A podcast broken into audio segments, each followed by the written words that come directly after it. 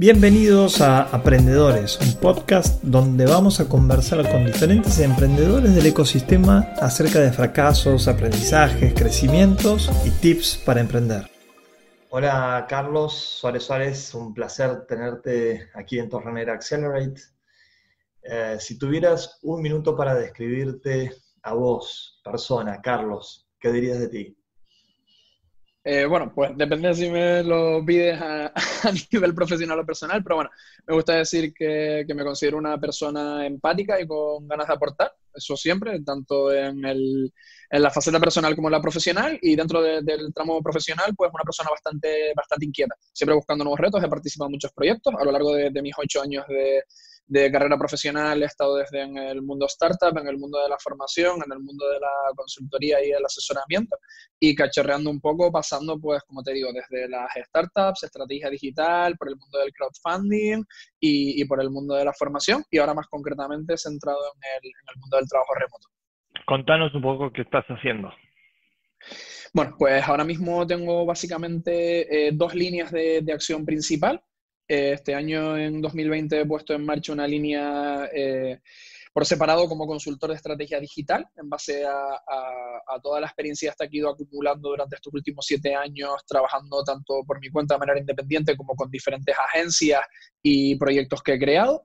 Y por otro lado, una línea también para asesorar proyectos y instituciones, estudiantes, eh, para que se preparen para el mundo del trabajo en remoto. El proyecto personal es mi, propia página web, Carlos Anay SS, y el otro proyecto se llama eh, Digital Nomad Experiences, que es esta plataforma con la que estamos tratando de aportar un poco de luz sobre el mundo del trabajo en remoto para que la gente lo pueda aplicar pues, en sus modelos de negocio, en sus empresas o recién egresados que sepan que hay una oportunidad que va más, allá del trabajo convencional y lo puedan introducir en, su modelo de vida. Y en paralelo con esto ha surgido un proyecto, una iniciativa local que se llama Tenerife Work and Play, que es un proyecto que, con el que estamos intentando eh, servir de polo de atracción de talento digital para la isla de Tenerife en concreto y para el archipiélago de, las Islas Canarias en general.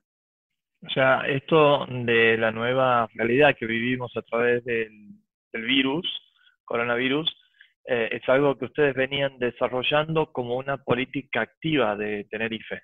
Contanos los, los, que, los tips, las cosas que han podido hacer y también contanos un poco cómo crees que el trabajo remoto puede beneficiar a destinos como Tenerife. Perfecto. Eh, pues sí, como, como, bien comentas, esto es algo que se viene trabajando desde hace tiempo. En Canarias en concreto, desde hace cuatro años ya se empezó a desarrollar eh, una conferencia que es Nomad City, en este caso Nomad City Gran Canaria, que empezó más vinculada con el mundo del nomadismo digital y los últimos tres años se ha centrado en el mundo del, del trabajo remoto y las remote companies. Y desde hace tres años que surgió la iniciativa también para crear Tenerife Work and Play, con dos años en activo, también se han generado pues eh, básicamente eh, lo que hemos hecho a, a, modo de, de trabajo son dos caminos.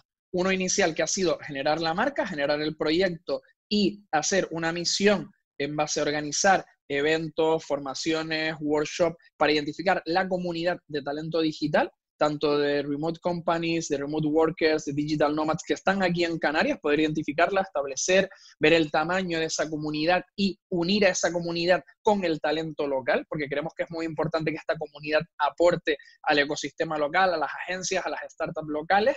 Y una segunda fase que se está poniendo en marcha en este año, que es preparar contenidos para recibir al talento digital que nos viene de fuera, principalmente a través de un Welcome Pass y de un Landing Package, ¿vale? Para que cuando esa gente aterrice aquí tenga los recursos necesarios para sentirse cómoda, para conocer, para conocer perdón, el ecosistema de Tenerife en profundidad, tanto el, ecosistema innovador tecnológico, ¿no? Eh, co-livings, coworkings, polos de atracción, eventos referentes tecnológicos que se hacen aquí, como un poco la magia local también de la isla, ¿no? Pues eh, destinos naturales a los que ir, playas, ocio, que hacer un poco por aquí, pues para que la comunidad se mantenga activa y, se enamore un poco de este destino y decida, pues, o venir de manera recurrente o establecerse aquí, ¿por qué no? Una combinación entre lo que es la vida personal y, el buen trabajo. Eh, Exacto. Sí, bueno, en definitiva no tenemos tiempo para perder, ¿no? Así que más vale tenerlo balanceado y disfrutar al máximo en el día a día. Carlos, eh, ¿y qué tiene que tener un destino o una ciudad como para preparar su ecosistema y ser eh, fuente de recibir trabajadores remotos?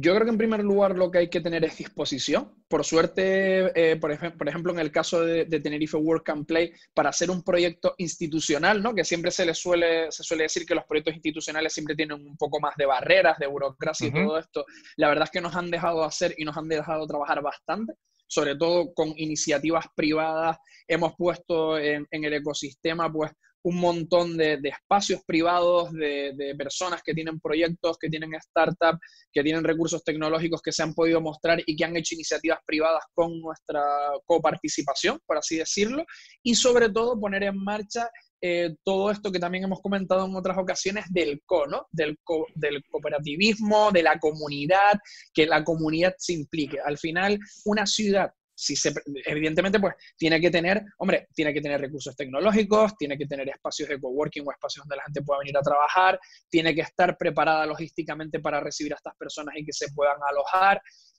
Sería, eh, dependiendo del tipo de público al que, al que te dirijas, pues sería bueno que fuera, pues, una comunidad English friendly, si tú, eh, si la gente que vas a recibir exacto, es anglosajona, ¿no? Principalmente de Estados Unidos, europeos, o bueno, si es un poco más centrado en el mercado hispano, pues bueno, que sea también eh, Spanish friendly en este caso, ¿no? Que, que sea amigable con, con el español. Una vez se tiene todo esto, que yo creo que ya hay ciudades en el mundo que pueden no tenerlo, pero que la gran mayoría de ciudades del mundo es algo que pueden tener de una manera fácil, todas las ciudades en el mundo pueden tener este tipo de recursos, es poner en marcha eso, ¿no? Esta, eh, como, como, lo diría yo, la, filosofía co, ¿no? Poner en marcha la comunidad, conectar a esa comunidad, conectar los espacios y generar una red, ¿no? Con la comunidad local que acoja y reciba a, a este talento digital extranjero foráneo que viene para que ya sea por temporadas o sea pensándose en quedarse aquí, ¿no? Un poco más como, como expats, ¿no? Como, como expatriados, pues eh, recibirlos pues con, con, esa acogida lo más acolchado posible, que sea lo, más acolchado posible y que se sientan cómodos. Al final, si están cómodos aquí y como bien decías tú, tienen este life balance bien complementado de vida personal y de vida laboral, es probable o que repitan mucho más o que se establezcan en el destino local. ¿Y cuál es el beneficio que recibiría el, Estado, el destino y los otros actores del ecosistema? Hombre, al final aquí date cuenta que una de las cosas por las que estamos trabajando en esto es porque queremos eh, abrir una brecha, ya que se está hablando de, ¿no? de, hacer cambios, nuevos paradigmas en la economía digital, eh, generar nuevos modelos de negocio. Al final el turismo convencional no, no va a morir en X años, va a seguir, pero tenemos que empezar a abrir nuevas brechas con un nuevo estilo turístico e intentando abrir un nuevo mercado de atracción de otro tipo de turismo, ¿no? O aprovechar las vías logísticas que nos ha dado el turismo tradicional que hemos tenido toda la vida, toda la vida, perdón, para abrir nuevas oportunidades de negocio en el ecosistema local. Entonces, al final, lo que es el, Estado eh, gana en presencia, gana en abrir un nuevo tipo de mercado, gana en que hay empresas que pueden ver una oportunidad estableciendo sedes en, estos, en estos sitios locales, ¿no? Por ejemplo, en este caso concreto sería en Tenerife, abriendo empresas, trasladando a parte de su equipo a trabajar por temporadas aquí y al final, pues generando un, un nuevo modelo de negocio que sea replicable por otras instituciones o otros estados alrededor del mundo. Fantástico. Y vamos del lado del emprendedor. ¿Qué características tiene que tener un emprendedor para poder ser 100% remoto y que en definitiva aproveche al máximo esta nueva realidad? Pues para mí, perdón, sobre todo agilidad mental y flexibilidad, eh, poder, poder enfocar los problemas de una manera diferente. Al final, eh, simplemente para trabajar en remoto lo que tienes que hacer, muy entre comillas, es sacar a la gente, romper las barreras que de por sí te pone un espacio físico y trasladarlo a un entorno digital. Y al final, como también eh, comentábamos el otro día, creo que tiene que ver mucho con empezar a abrir la mente, primero eh, en dos sentidos, en la autoconfianza que tiene que generarse y que tiene que tener cada persona en su profesionalidad y en poder llevar eh, las tareas a cabo de una manera autosuficiente y en que se genere esa confianza también de altos directivos, de mandos intermedios, de, eh, de inversores, de, gente que tiene eh, aceleradoras, que tiene este tipo de, herramientas, este tipo de instituciones, este tipo de medios, en que esto también se puede hacer de manera remota, en que no es necesario el hecho de tener a alguien de manera presencial en, tener que estar con alguien de manera presencial para que todo esto se genere de, forma remota. O al final tienes una buena autodisciplina, tienes una buena comunicación y tienes un poco de nociones de gestión de proyectos, de análisis y, y de saber reportar, el trabajo remoto viene, viene, viene por sí. Al final es una cuestión de cultura digital y habilidades digitales. ¿Tienen algún tipo de programa con mentores?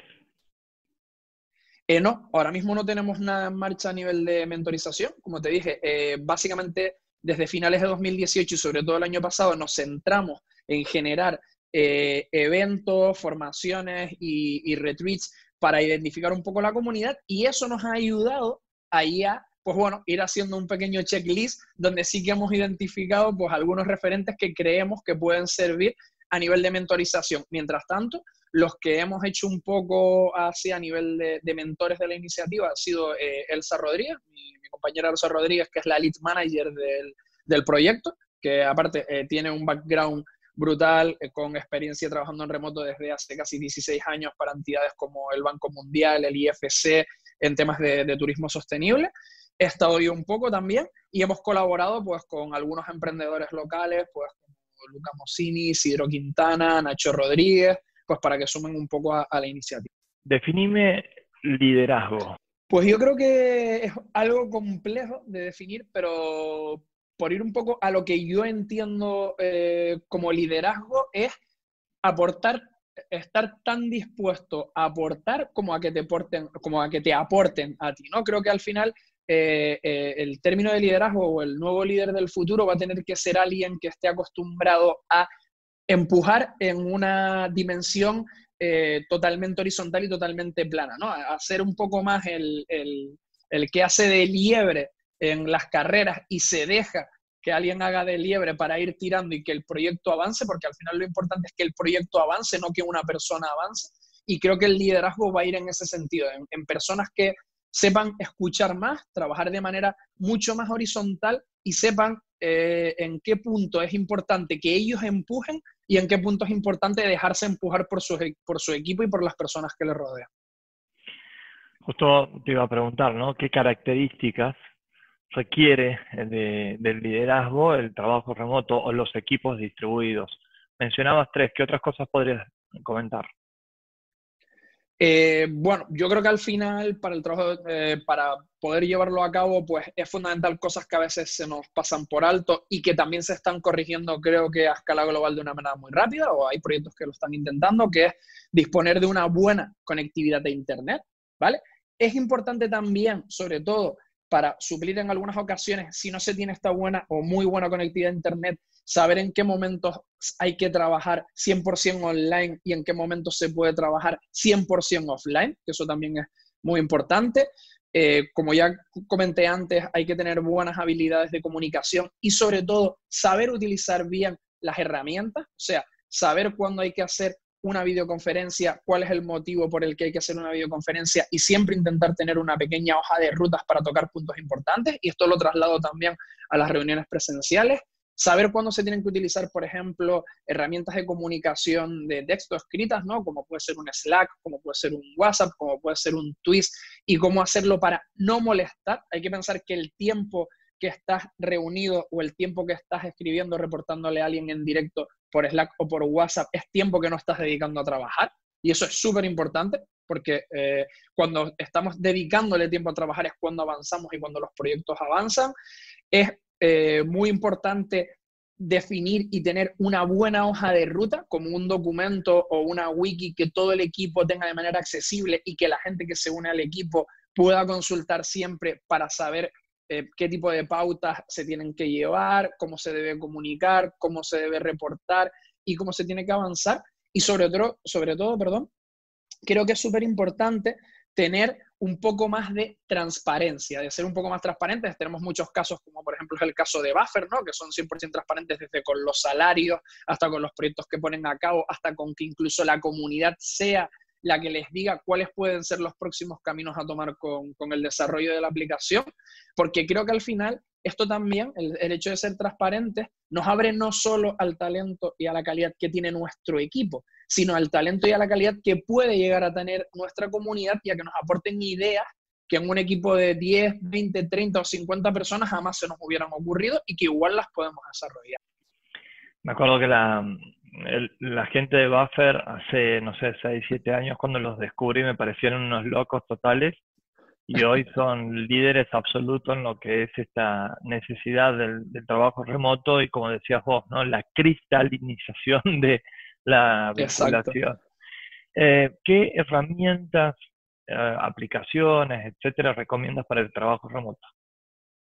Pues bueno, yo siempre separo esto en cuatro grandes líneas. Eh, gestión de proyectos, comunicación, gestión del tiempo y, gestión de documentos, ¿vale? Para gestión de proyectos, solo me gusta hablar un poco de, las herramientas que controlo, que por lo menos he manejado. Y ahí sí que es verdad que, bueno, eh, depende un poco de, de, lo que más se adapta al equipo que tienes. Asana es una que utilizo bastante. Trello, si tienes sobre todo más temas de comunicación, utilizas mucho más Kanban. Eh, Basecamp o Todoist, si es un poco algo más plano que se va a centrar en tareas y un poco en, una comunicación más, horizontal. Jira, si es un poco para equipos más de desarrolladores, por ejemplo. Dentro de lo que sería eh, gestión de documentos, pues eh, están las dos grandes, ¿no? Eh, Google con Google Suite, con Google Drive a la cabeza, o Microsoft 365, que ahora con esto de Microsoft Teams también en comunicación está creciendo muchísimo. Y hace poco, que lleva años y ya la había testado hace años, pero estoy descubriendo, sobre todo para equipos pequeños, Notion, que es una aplicación eh, que está funcionando fundamental. Yo lo utilizaba inicialmente para hacer wiki, pero han evolucionado mucho, sobre todo con integración de herramientas de terceros y se está utilizando ahora muchísimo, está teniendo un boom y creo que va a tener un boom brutal en, los próximos años. Para comunicación, pues eh, evidentemente pues tenemos Twist, tenemos Microsoft Teams que está creciendo muchísimo, tenemos Slack y para hacer un poco pues de, de reporte a comunidades se está utilizando mucho Telegram ahora también, ¿no? Y para gestión del tiempo, pues hay varias también. Yo la verdad que he cometido el error, a lo mejor digo, he cometido el error de centrarme mucho los últimos años en Toggle, que es una, una eh, iba a decir el, territorio del que viene, ahora se me fue el país de, la casa, pero bueno, es una herramienta que, para mí cumple muy bien, tanto a nivel de medirte el, el, reporte económico de las horas invertidas en los proyectos, como para ir chequeando lo que haces todos los días, pero tienes Toggle, tienes Harvest, eh, tienes Focus Time, tienes un montón de herramientas que te ayudan un poco a medir el tiempo y a saber lo productivo que, que está haciendo. Para mí en esas cuatro líneas, que creo que es lo principal, tienes un montón de herramientas y ahora creo que en este tiempo de, coronavirus y en 2020, gracias al empujón que se le va al teletrabajo, van a surgir muchísimas herramientas más que nos van a ayudar muchísimo en nuestro día a día. Claro, interesante, ¿no? Nuestro día a día, antes eran llamadas como de productividad o de eficientización, etcétera. Ahora van a ser como, no sé, como el despertador. Exactamente, exacto. Em, y herramientas que utilices como para balancear también con tu paz interior, como, ¿cómo logras tú bajar un poco, ¿no? Después de un, día de trabajo. Ahí sí que es verdad que eh, he intentado testear varias cosas. Eh, soy bastante básico con eso. Me marco, por ejemplo, para intentar a veces buscar huecos en, Google Calendar los propios objetivos de, de, Google Calendar, a veces para encontrar rinconcitos para, bueno, pues tener algunas horitas intento hacer, últimamente estoy haciendo, empecé 2020 también haciendo algo de yoga y a veces lo combino con un poco de meditación, pero yo la verdad que para desconectar eh, soy bastante atecnológico porque suelo, soy, me, gusta correr mucho eh, y por montaña, trail runner, entonces mi momento, yo a veces mucha gente dice que, que yo voy a la montaña a, a desconectar y leí hace poco un, artículo del, del del filósofo eh, coreano que ahora está muy de moda, no recuerdo el nombre ahora, que decía que, a veces es al contrario, ¿no? Eh, cuando nos vamos los fines de semana, cuando salimos esos momentos a, la montaña a correr o a caminar o a hacer lo que queramos, en vez de momentos de desconexión, realmente igual son momentos de conexión, es cuando conectamos con nosotros, ¿no? Entonces, es lo que suelo hacer. Normalmente a mí correr y entrenar me sirve mucho y, y, sobre todo también lo que he intentado hacer ahora con, con, esto también que ha venido un poco del coronavirus y que era un objetivo que, que me había marcado con una aplicación que se llama... Eh, ay, perdón, te la busco si quieres rápido, disculpa, que es que no me acuerdo del nombre y no Vale, tranquilo, pero si quieres después nos pasas, Carlos, ah, todas las herramientas. Bueno, es una, una aplicación que sirve básicamente eh, como una especie de eh, CRM personal para que te pongas en contacto con personas que hace tiempo que no te pones en contacto. Entonces te agrega toda la lista de contactos telefónicos que tienes en el móvil y te puedes poner como una especie de recordatorio que lo puedes separar pues por diario, semanal, quincenal, mensual o lo que sea, para llamar o mandarle un WhatsApp o mandarle un mensaje a una persona con la que hace tiempo que no hablas. Entonces te dice, oye, Hace un montón de tiempo que no hablo con Andrés, pues recuérdame una vez al mes enviarle un mensaje o, lo que sea en esta vida tan ajetreada que tenemos y te ayuda también a, volver a tener estas conversaciones humanas que a veces hemos perdido, sobre todo con determinadas personas. Fenomenal. Por favor, pasanos todas las herramientas estas porque van a ser mucho... ¿Cómo? Creo. Creo que se llama Upwork, no es, la, no es como la de la plataforma de trabajo, sino es similar. O, un habit. Bueno, después lo busco y lo paso, no te preocupes, es que no me acuerdo del título exacto. Carlos, ¿qué piensas acerca de la resiliencia en los emprendedores? Hombre, creo que, que al final es algo en lo que hay que, que trabajar, sobre todo porque a lo mejor eh, hay mucho artículo, hay mucho post y se escribe mucho acerca de esto, pero a veces se trabaja poco en la parte esta, ¿no? En la parte más psicológica, en la parte de mantenerse, en la parte eh, motivacional. Sí hay mucha cosa a nivel de coaching, ¿no? De, programación neurolingüística, de PNL y de todo esto, pero al final creo que se le da poca importancia. Hablamos mucho de, lo que tú comentabas antes, hablamos mucho de, liderazgo, hablamos mucho de productividad, hablamos mucho de emprender.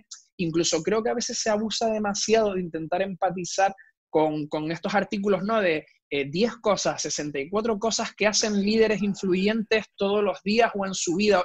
Y como que le metemos a emprendedores que están empezando mucha presión a que se quieran parecer con Bill Gates, con Steve Jobs, con, con Gosniak, con Elon Musk mm, desde la semana uno. Y creo que al final hay que, que hacer algo en ese sentido con un poco más de recorrido y sobre todo que haya un poco más de aporte real, ¿no? Que se vea un poco más esa, no solo la parte blanca o la parte muy negra, muy dura, sino que al final que haya un poco más de gris, hay intermedio que ayude a que, oye, psicológicamente hay un montón de emprendedores que están como tú, hay un montón de gente que está montando startups que, que estén facturando o tengan modelos que, que están funcionando bien, también tienen bajones psicológicos porque hay incertidumbres, porque hay miedo, porque al final es un mercado con, con, mucha incertidumbre, ¿no? Y creo que en ese sentido, en la resiliencia, hay que insistir un poco más ahí, en esa parte de, de apoyo psicológico. Fundamental, sí. Carlos, te quiero agradecer muchísimo por todo este conocimiento y por esta otra mirada de lo que es el trabajo remoto, ya no desde el punto de vista obligatorio, sino como visto más que nada como una oportunidad. Eh, me quiero despedir de vos, pero eh, agradeciéndote muchísimo en nombre de todos los que hacemos Tornero Accelerate, y, pero también te quiero agradecer como emprendedor por dar esa otra mirada. Eh, las palabras finales son todas tuyas, así que bueno, pues no, sé si soy, soy nadie para dar eh, algún consejo. Eh, agradecerles a ustedes que pongan este tipo de, iniciativas en marcha, que creo que, como te repetía el otro día, son fundamentales. Al final, generar estos bancos de, de, conocimiento son fundamentales y, de hecho, fue una de las primeras cosas con las que empezamos en Digital Nomad Experiences, generando primero bancos de conocimiento para luego ver qué vendrá después. Y si puedo dar un consejo tanto para emprendedores, empresas que quieran empezar a poner en marcha el trabajo remoto, simplemente gente que se quiera poner a hacer, ¿no? Yo he, empezado a sustituir en mi vida el emprender por el hacer, ¿no? Esta filosofía más maker, es eso, es la mejor manera de aprender, la mejor manera de enfrentarte a un problema, la mejor manera de desatascar algo y empezar es ponerte a hacer y, mostrarle a la comunidad lo que eres capaz de hacer y a partir de ahí, una vez empiezas a moverte, van a empezar a, a venir pues un montón de personas, eh, un montón de conocimiento y un montón de, apoyo y de generación que te van a ayudar a seguir adelante, creo. Y sobre todo también intentar seguir este ejemplo de Buffer, y con esto ya, concluyo, de también ser transparente, porque al final si eres transparente y te muestras un poco cómo eres eh, a nivel de redes sociales, a nivel de tu modelo de negocio, a nivel de lo que estás haciendo, vas a conectar mucho mejor con la gente y vas a empezar a, a progresar mucho más rápido con la gente con la que trabajes. Carlos, muchísimas gracias. Un abrazo grande. Muchas gracias. Otro para ustedes. Adiós. Esperamos que hayas encontrado valor en estos aprendizajes y te esperamos para nuevos podcasts. Te recuerdo que puedes escuchar en Spotify, Apple Podcasts, Google Podcasts, YouTube y visitando nuestra página web diegonoriega.co.